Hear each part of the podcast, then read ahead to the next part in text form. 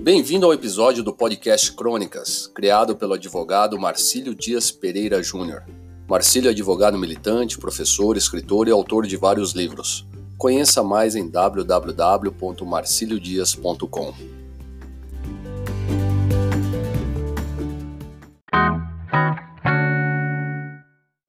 O preço de um desafio. O fato veio à luz no tempo em que estrada de ferro era meio de transporte, condução por excelência.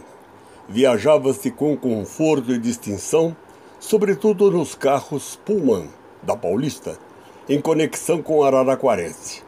Havia também o carro restaurante, charmoso, que conferia aos viajantes a sensação de estar participando de um filme do tipo Assassinato no Expresso Oriente, da Agatha Christie. Aquela foi uma dessas coisas sem sentidos que acontecem. Aqueles dois, desde o jardim da infância, jamais foram amigos. Entre eles, sempre se fez presente o sopro frio e inumano do desprezo. Algumas vezes, na saída da escola primária, chegaram a brigar de tapas, socos e pontapés Jovens integraram grupos diferentes e antagônicos. Em suma, a indiferença sempre foi a marca registrada que cada qual se comprazia em exibir ao outro. Qualquer dos dois jamais procurou abrigo sob as respectivas árvores genealógicas frondosas. Assim, cada qual foi buscar seu lugar ao sol. Trilharam caminhos diversos, um foi para o seminário ser padre. Mais tarde veio a ser bispo, do tipo desses que frequentam os livros do Morris do Oeste. Gordo, bonachão, fisionomia prestes a exibir um sorriso. Um outro foi para o exército, seguir carreira militar. Transformou-se num alinhado tenente-coronel. Numa agitada e fria tarde de junho, o acaso os colocou lado a lado, já homens maduros, em dado momento, na mesma cidade, no mesmo horário e no mesmo local.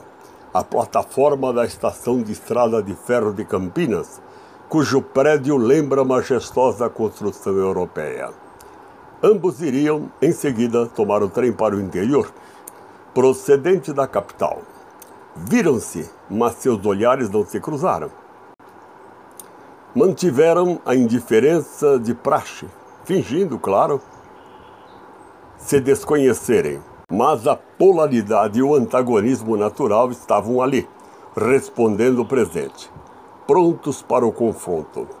Era a forma de cada qual dizer ao outro que o menoscabo recíproco estava vivo, bem vivo, como sempre. O trem, principal elemento da equação, demorava a chegar. Em decorrência, o desassossego se fez presente.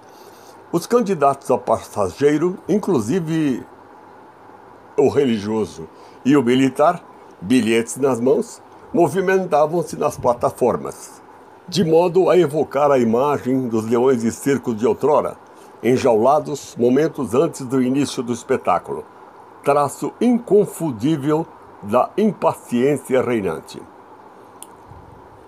O bispo, em suas vestes de gala, batina e tudo mais a que tinha direito, dono de corpanzil tipo Papai Noel, criado pelo Radon Sandibon, lembrando uma senhora rica envolta em tecido preto, não resistiu às cócegas que a tentação lhe fez.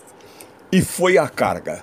Continuou, evidentemente, a fingir que não conhecia seu desafeto. Aproximou-se do tenente-coronel ereto como os ponteiros do Big Ben no meio-dia, em evidente forma física, fruto da rotina da caserna. No peito, um mudo de insígnias e medalhas, tendo por pano de fundo a farda impecável.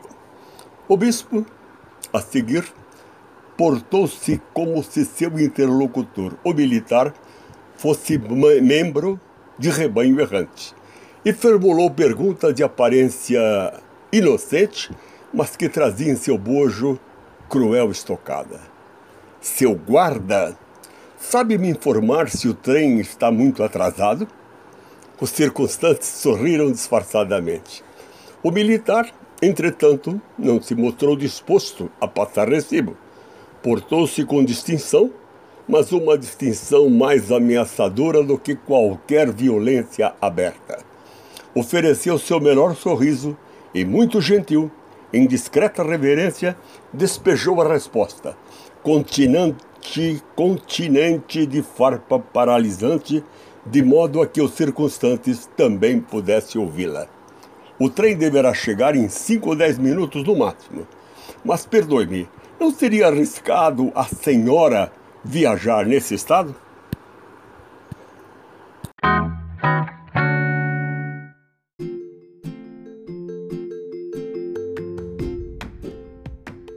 Espero que tenha gostado. Não deixe de enviar seus comentários pelo Facebook no facebook.com.br Marcílio Dias Advogado ou pelo e-mail podcast.marciliodias.com.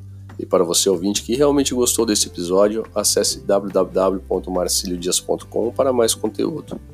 Não esqueça de clicar no botão seguir para quem ouve pelo Spotify ou clique nas estrelinhas para quem ouve via iTunes e deixe seu comentário. Até a próxima!